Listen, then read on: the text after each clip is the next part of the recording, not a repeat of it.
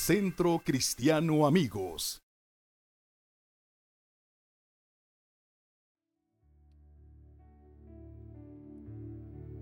Wow. No me puse de acuerdo con Gigi. Ella sintió de parte del Señor, el Señor le dio esta palabra y en verdad que tiene tanto sentido y es justo de lo que estoy hablando y de lo que estoy predicando. Así que yo doy gracias a Dios porque esta casa la está dirigiendo el Espíritu Santo y porque es el poder de su palabra el que nos habla y nos, y nos fortalece.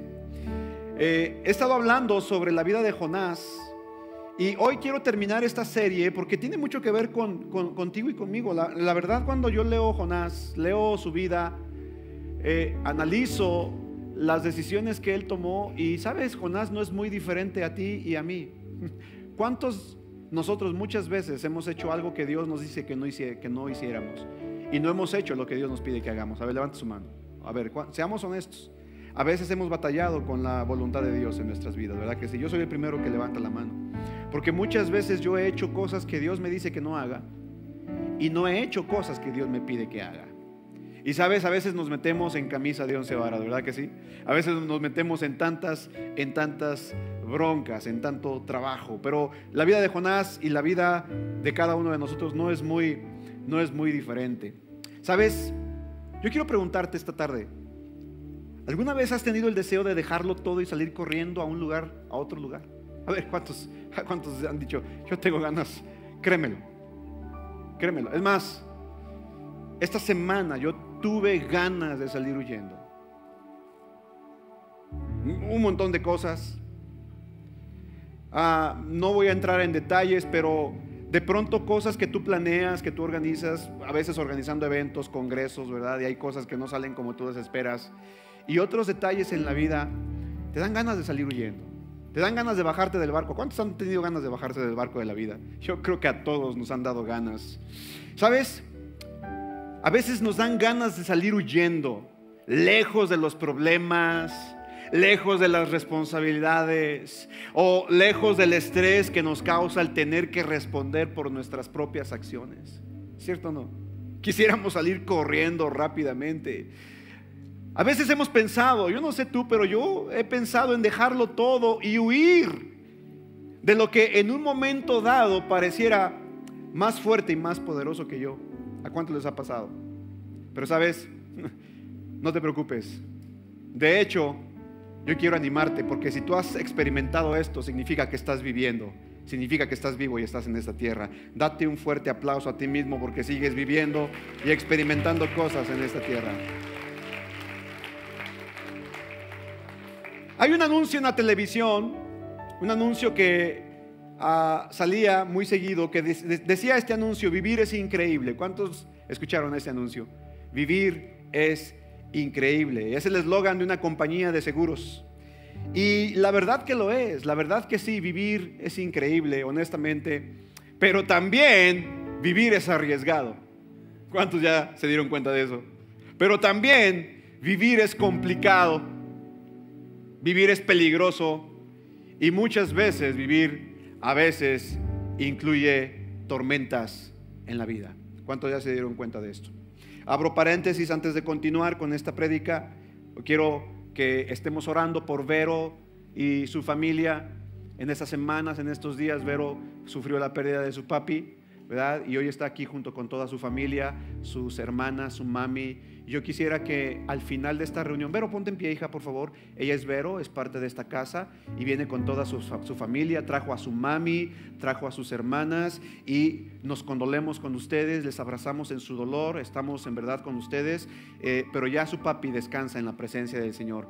Lástima para los que nos quedamos porque tenemos que seguir batallando en esta vida, pero el Señor está con cada uno de ustedes. Así que al final de esta reunión acérquese con Vero y abrácenle y muéstrenle cariño y afecto por la pérdida de su papi. Le damos un fuerte aplauso a Vero y su familia.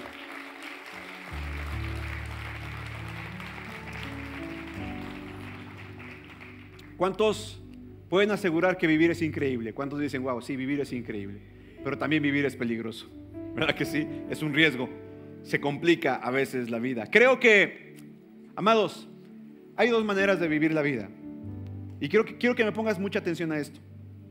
Porque no hay un punto intermedio, porque no hay un lugar neutral. Porque no hay un lugar en donde digas, bueno, yo aquí me quedo y ni para bien ni para mal. No, no, no, no, no. Solamente hay dos maneras de vivir la vida. ¿Está listo? Y tú y yo estamos en cualquiera de estas dos maneras. Y las únicas dos maneras en que el ser humano puede vivir su vida es, número uno, o haciendo la voluntad de Dios o huyendo de la voluntad de Dios. ¿Me sigues? No hay otra manera. Tu vida la estás viviendo o haciendo la voluntad de Dios o huyendo de la voluntad de Dios. Ahora déjame decirte algo.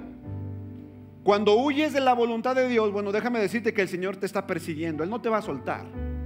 Él no te va a dejar. Él te ama tanto que Él quiere que estés con Él. Y a veces vendrán luchas, pruebas y tormentas difíciles. Pero si estás caminando en dirección correcta con Dios, caminando en su voluntad, también experimentarás tormentas.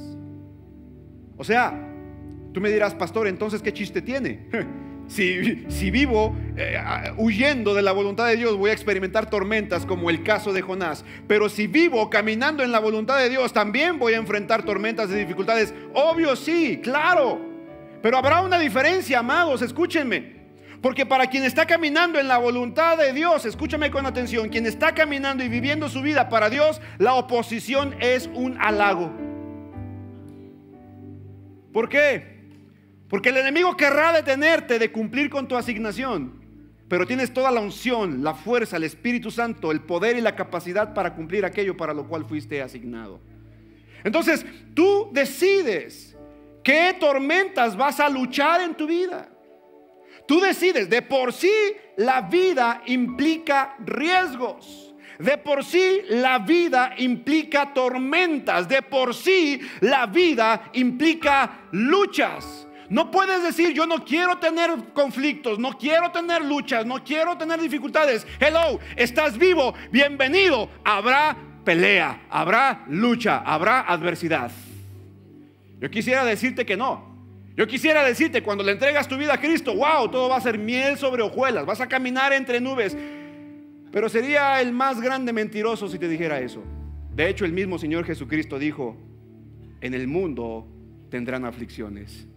Pero luego dijo, pero confíen. ¿Pero qué?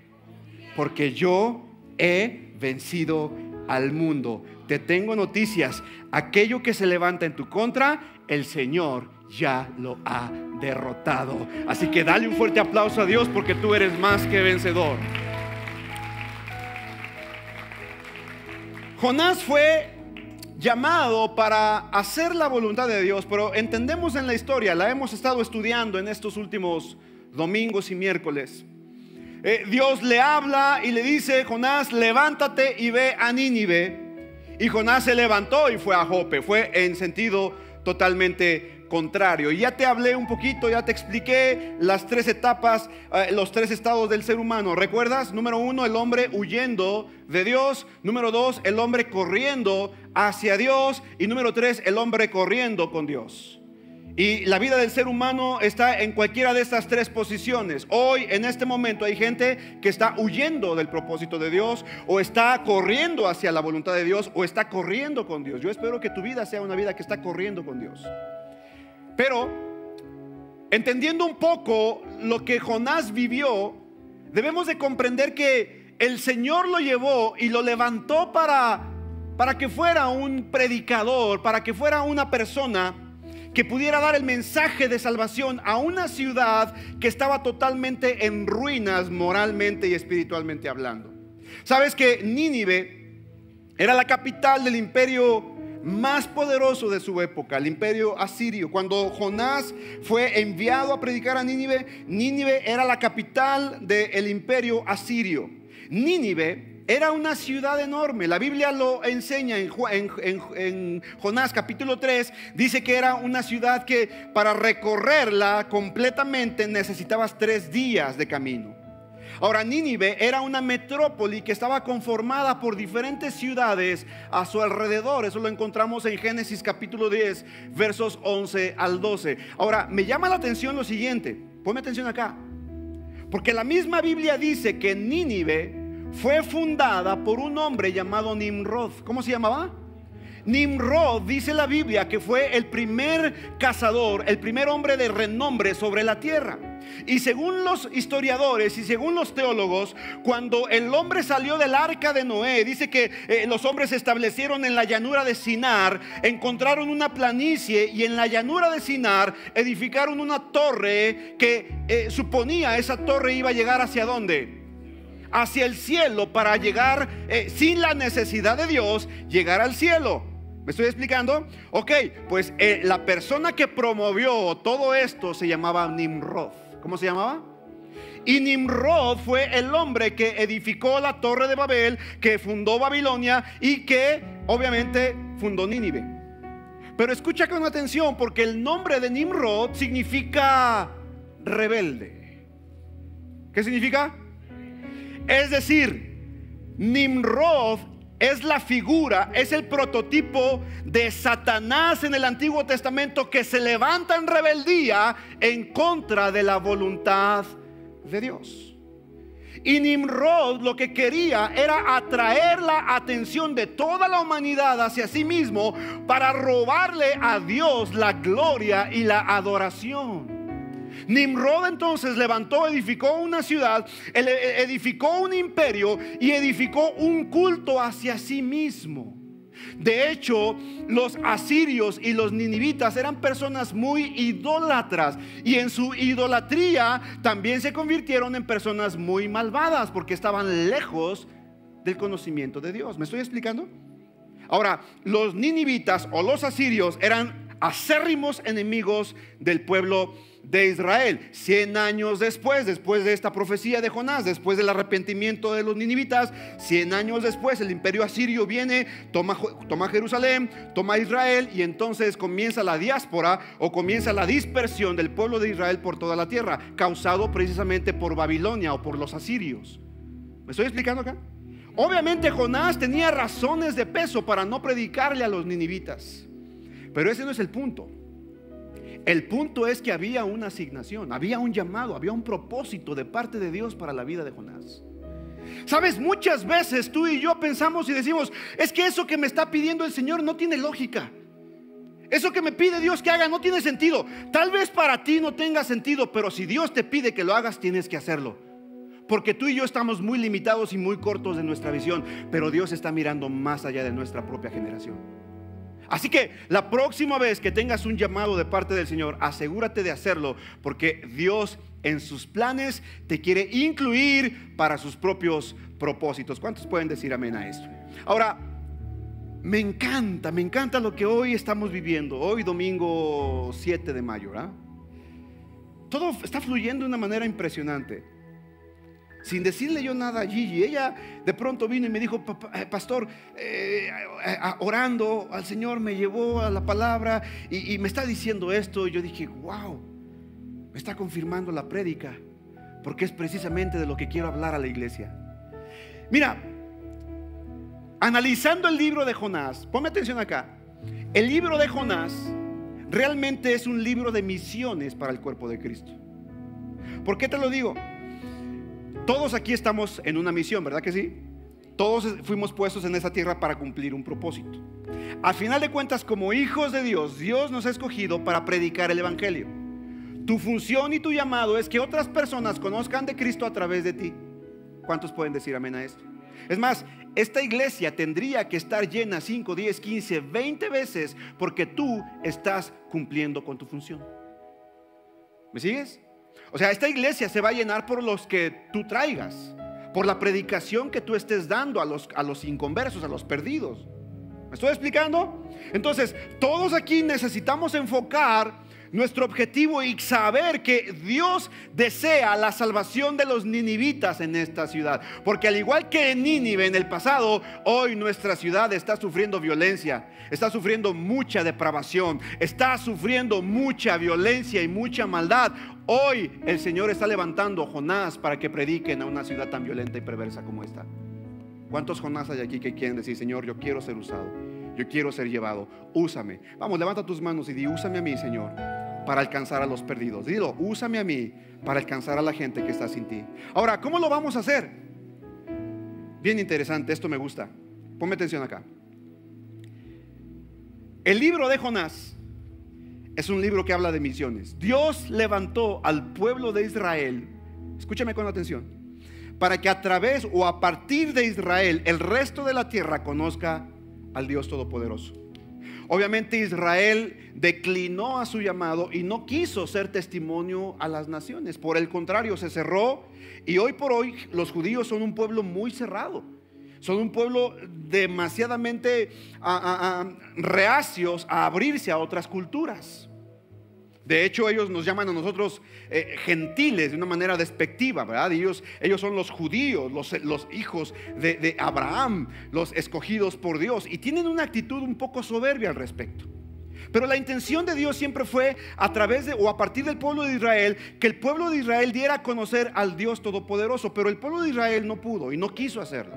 Entonces Dios levantó a los profetas, pero cada profeta que hablaba en contra de una ciudad alrededor de Israel lo hacía desde Jerusalén, desde el templo. Ninguno de estos profetas salió a predicar a estas ciudades. El único que lo hizo fue Jonás. Jonás fue el único que salió de Jerusalén, que salió de Israel para ir a Nínive, ir a una ciudad extranjera y predicar arrepentimiento. Entonces encontramos aquí que el libro de Jonás es un libro que nos habla de salir y de predicarle a los perdidos. Pero ¿cómo lo vamos a hacer? Pregúntame, ¿cómo lo vamos a hacer? Como la Biblia nos enseña, escucha. Y lo que hoy hicimos fue poderoso. Número uno, Jonás dice la Biblia que era hijo de Amitai y era de Gad Jefer. Escucha con atención. Jonás, hijo de Amitai, y era de Gad Feter. ¿Qué significa el nombre de Jonás? ¿Te acuerdas? ¿Te acuerdas lo que dijimos que significaba? El nombre de Jonás significa, escucha, paloma. Paloma. ¿Qué significa? Ahora, vete conmigo al Nuevo Testamento, cuando Jesucristo fue bautizado en el Jordán. ¿Recuerdas? ¿Qué ocurrió cuando Cristo estaba siendo bautizado en el río Jordán? Dice la escritura que cuando Jesús fue bautizado y se levantó de las aguas del bautismo, entonces de el cielo se escuchó una voz que dijo, este es mi hijo amado en el que me complazco. E inmediatamente después, ¿qué ocurrió? ¿Descendió quién? Vamos, ¿quién descendió? No, el Espíritu Santo. ¿Quién vino sobre Jesús? ¿En forma de qué? Vamos, no escucho, ¿en forma de qué? En forma de paloma. Amada familia, el Espíritu Santo ha descendido sobre ti para que entonces tú y yo podamos cumplir con la asignación que Dios tiene para nuestras vidas. si Dios te ha escogido, si Dios te ha llamado, si Dios te ha puesto en esta tierra, Él necesita investirte de poder para que puedas lograr aquello para lo cual fuiste alcanzado. Sin el Espíritu Santo, tú y yo no podemos hacer nada.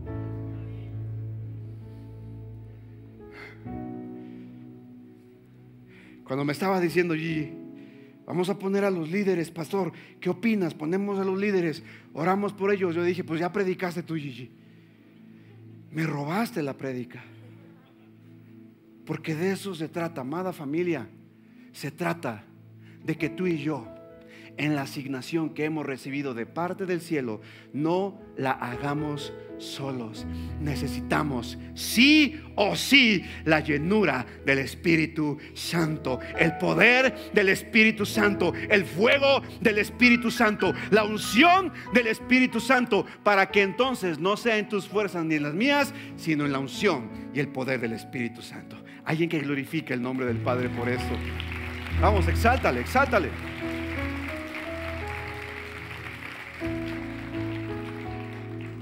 Ahora, wow, ¿cómo es la palabra de Dios tan hermosa?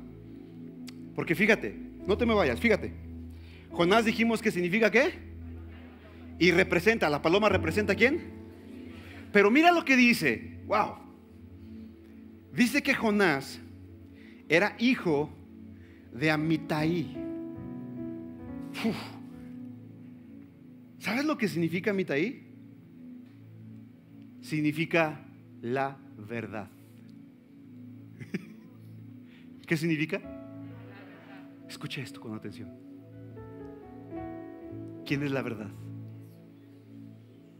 Hey, cuando preguntamos qué es la verdad, la verdad no es qué, sino quién.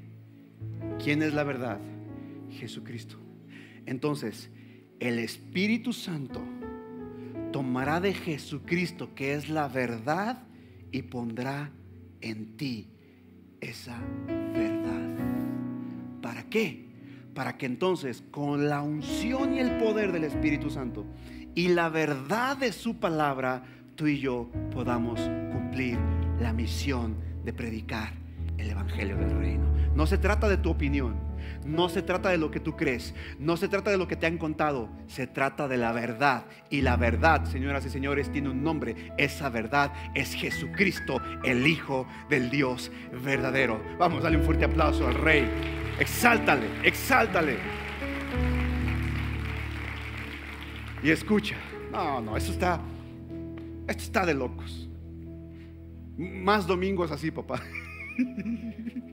¿Cuántos dicen amén esto?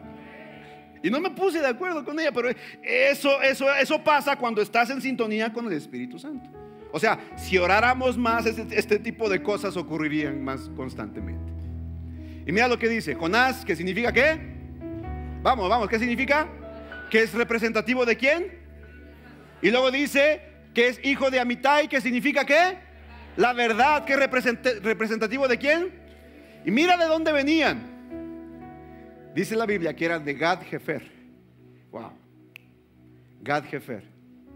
Ah, pero no quiere saber lo que significa. Quiere saber lo que significa Gad Jefer. Significa unción. Significa lagar en el pozo. Es decir, era el lugar en donde se preparaba la unción, el aceite para ungir a los reyes y sacerdotes. ¿Esto qué me está diciendo? Me está diciendo que cuando tú y yo recibimos al Espíritu Santo y recibimos la verdad de Jesucristo, entonces tenemos la unción. La unción no es otra cosa sino la capacidad para hacer aquello para lo cual fuimos puestos en esta Señoras y señores, no será por tu habilidad, no será por tu conocimiento, no será por tu destreza, no será por tu sabiduría, no será por cuánto sabes de Biblia. Obviamente, no te digo que no leas, estudia, por supuesto, pero tiene que ver con la unción del Espíritu Santo que está dentro de ti. La próxima vez que vayas a predicar, a compartir el Evangelio, no te preguntes cómo lo voy a hacer Simplemente asegúrate de estar lleno del Espíritu Santo, de caminar en la verdad y la unción de Dios estará lista para respaldarte en todo lo que hagas y digas. Alguien que exalte y glorifique el nombre del Padre por esto. Yo no sé tú, pero a mí me dan ganas de ser ungido por el Espíritu Santo más y más y más cada día. Levanta tus manos allí en tu lugar y dile, Espíritu Santo, manda tu fuego. Manda tu fuego. Dile, fuego ven sobre mí. Espíritu de Dios, ven sobre mí. Vamos, vamos, todos díganle, Espíritu Santo, ven sobre mí. Ven sobre mí, Espíritu Santo. Vamos, vamos, vamos, vamos. Dile fuego, fuego de Dios, ven sobre mí. Espíritu de Dios, Espíritu de Dios. Ay, Señor. Escúchame.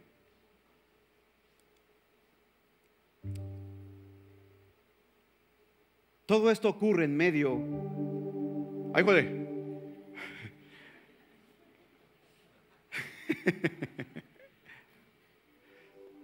Todo esto ocurre en medio de un caos. Escucha con atención. Todo esto ocurre en medio de una tormenta. Jonás experimentó una tormenta en el mar. Y esa tormenta fue la manera en que Dios redireccionó la vida de Jonás para ir al propósito de Dios. ¿Sabes una cosa? Cuando estamos en una tormenta, ponme atención acá. Cuando estamos experimentando una tormenta, lo que menos necesitamos es un consejo. En medio de una tormenta no quieres un consejo quieres un milagro. ¿Cierto o no? Porque el consejo fue antes de la tormenta. ¿verdad? O sea, si Jonás hubiera hecho caso del consejo. no sé si me estoy explicando. Hey, acá. Muchas veces, amados, nosotros nos metemos en la tormenta por no escuchar el consejo. ¿Están acá? Cuando Dios nos da el consejo, entonces es para evitar la tormenta. Pero ¿qué pasa cuando ya estamos en la tormenta, aún después de que Dios nos dio el consejo? Ahí no quieres más el consejo, ahí quieres el milagro. Hey, una tormenta para un hijo de Dios puede ser o su lugar de destrucción o su lugar de aprendizaje. Así que en la próxima vez que estés en una tormenta, no pienses que esa tormenta es para destruirte, sino para enseñarte. Porque estás en el camino hacia la voluntad del Padre. La siguiente ocasión que te encuentres, Poncho, en una tormenta, recuerda esto. Soy hijo de Dios, tengo la unción del Espíritu Santo, tengo la verdad de la palabra de Dios. Esta tormenta no es para destruirme, Isa. Esta tormenta es para instruirme. Dios no te quiere destruir, Dios te quiere instruir. Esa es la diferencia entre los que no aman a Dios y los que son hijos de Dios. La siguiente ocasión que estés atravesando una tormenta, recuerda, el Señor me está instruyendo porque me quiere llevar a un nivel totalmente diferente del que ahora estoy. Alguien lo puede creer, alguien que exalte y glorifique el nombre del Padre por esta verdad. Ahora, yo quiero terminar con esto. Estudiando este libro, me encuentro que hay cuatro verdades que aplicar para mi vida. Cuatro verdades importantes que aprendo en la palabra de Dios de la vida de Jonás. Número uno, la primera verdad, amados, es que no puedo huir de Dios. La primera verdad es esta. Tú no puedes escapar de Dios. Vayas a donde vayas hagas lo que hagas, estés como estés, no puedes huir de Dios. Voltea con la persona que tienes a un lado y dile, no puedes escapar de Dios.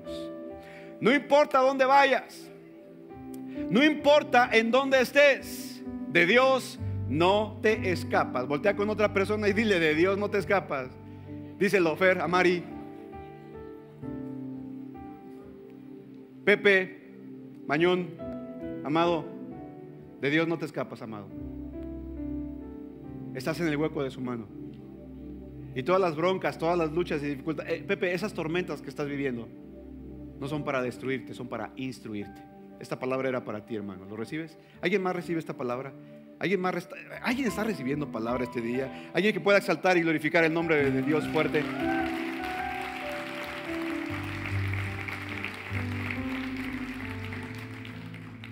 Escucha con atención, Ruth. Escucha Abraham, todos aquí escuchen. Oh Señor, mira lo que dice la Biblia. Mira Gigi. Oh Señor, has examinado mi corazón y sabes todo acerca de mí. Sabes cuando me siento y cuando me levanto. Conoces mis pensamientos aun cuando me encuentro lejos. Mira lo que dice. Me ves cuando viajo y cuando descanso en casa. El Señor te estaba viendo ayer cuando estabas viendo la pelea del Canelo. Sabes todo lo que hago. Mira lo que dice, escucha. Sabes lo que voy a decir incluso antes de que lo diga, Señor. Vas delante y detrás de mí. Yo no sé quién está recibiendo mientras estoy recitando la palabra. Recibe esta palabra en tu espíritu. En el nombre de Cristo Jesús. Julio. Recibe esta palabra en el nombre de Cristo Jesús. Dios te dice, Julio, Lupita, Dios va adelante y detrás de ti. Dios pone su mano de bendición sobre tu cabeza. ¿Alguien está recibiendo esta palabra? Mientras la estoy hablando, la estoy profetizando sobre tu vida. Mira lo que dice esto. Alfredo, vas delante y detrás de mí. Pones tu mano de bendición sobre mi cabeza. Semejante conocimiento es demasiado maravilloso para mí. Es tan elevado que no puedo entenderlo. Mira lo que dice. Jamás podría escaparme de tu espíritu. Jamás podría huir de tu presencia. Si subo al cielo, allí estás tú. Si desciendo a la tumba, Ahí estás tú. Si cabalgo sobre las alas de la mañana, si habito junto a los océanos más lejanos, aún allí me guiará tu mano y me sostendrá tu fuerza. Centro cristiano amigos, el Señor te dice, en donde quiera que vayas, mi mano y mi fuerza estará contigo en Cristo Jesús. Alguien que lo crea, mira lo que dice. No lo estoy diciendo yo. No lo estoy diciendo yo. Es la palabra de Dios, es la Biblia. Solamente abre tu corazón, abre tu mente y recibe el mensaje de Dios para ti este día. Mira lo que Dios te dice. Si cabalgo sobre las alas de la mañana, si habito junto a los océanos más lejanos, aún allí me guiará tu mano y me sostendrá tu fuerza. Wow, verso 11. Podría pedirle a la oscuridad que me ocultara y a la luz que me rodea que se convierta en noche.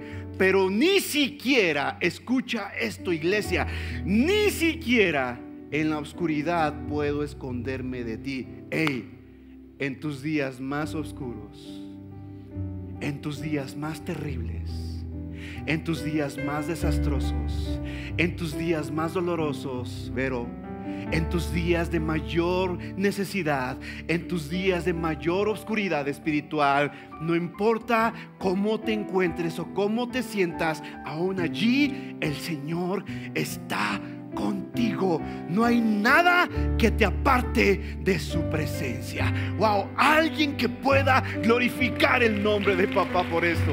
Vamos, exáltale.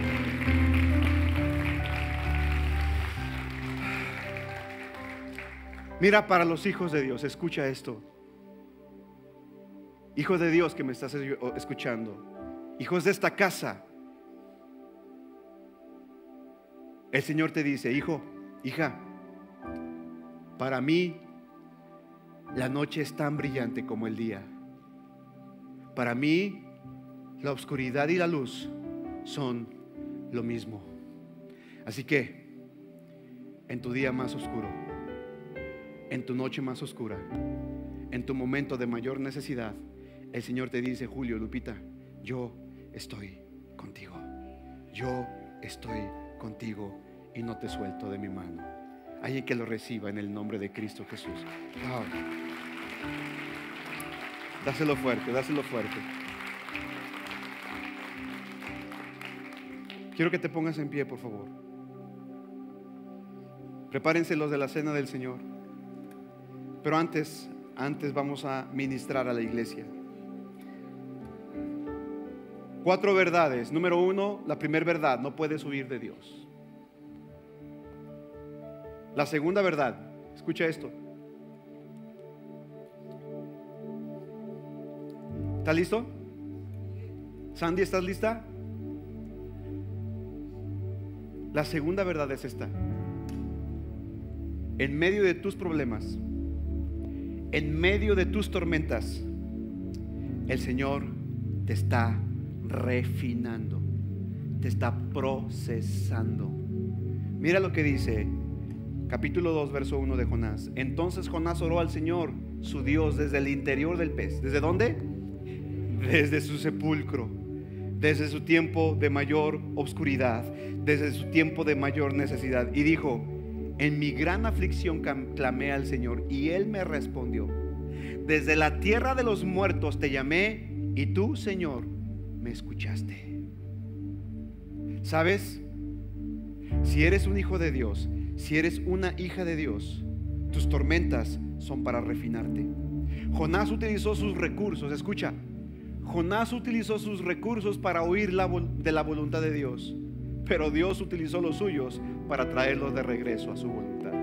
Hoy te digo, Dios está utilizando sus propios recursos para traerte de regreso a casa. Así que imagínate, si tus recursos son limitados, los recursos de Dios son totalmente ilimitados y no habrá nada que le imposibilite que tú y tu casa adoren al Rey de Reyes y Señor de Señores. Vamos, exáltale, exáltale, exáltale.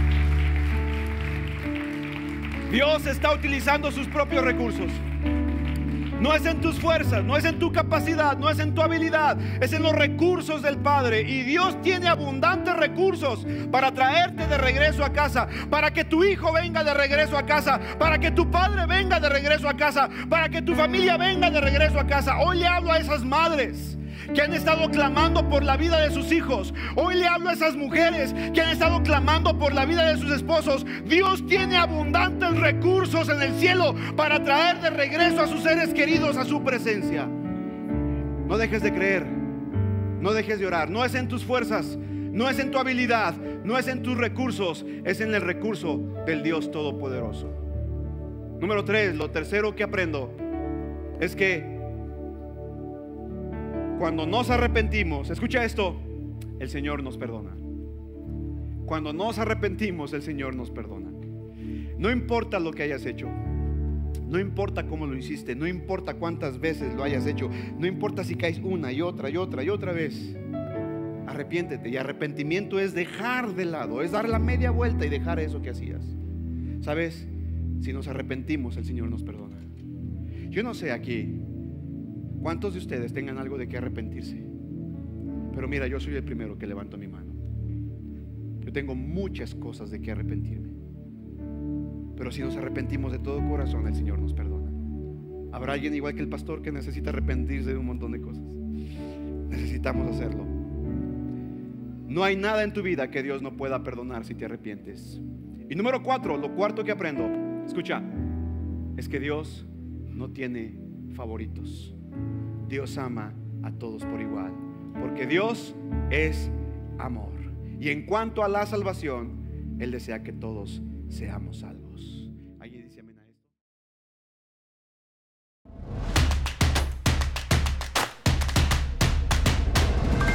Centro Cristiano Amigos.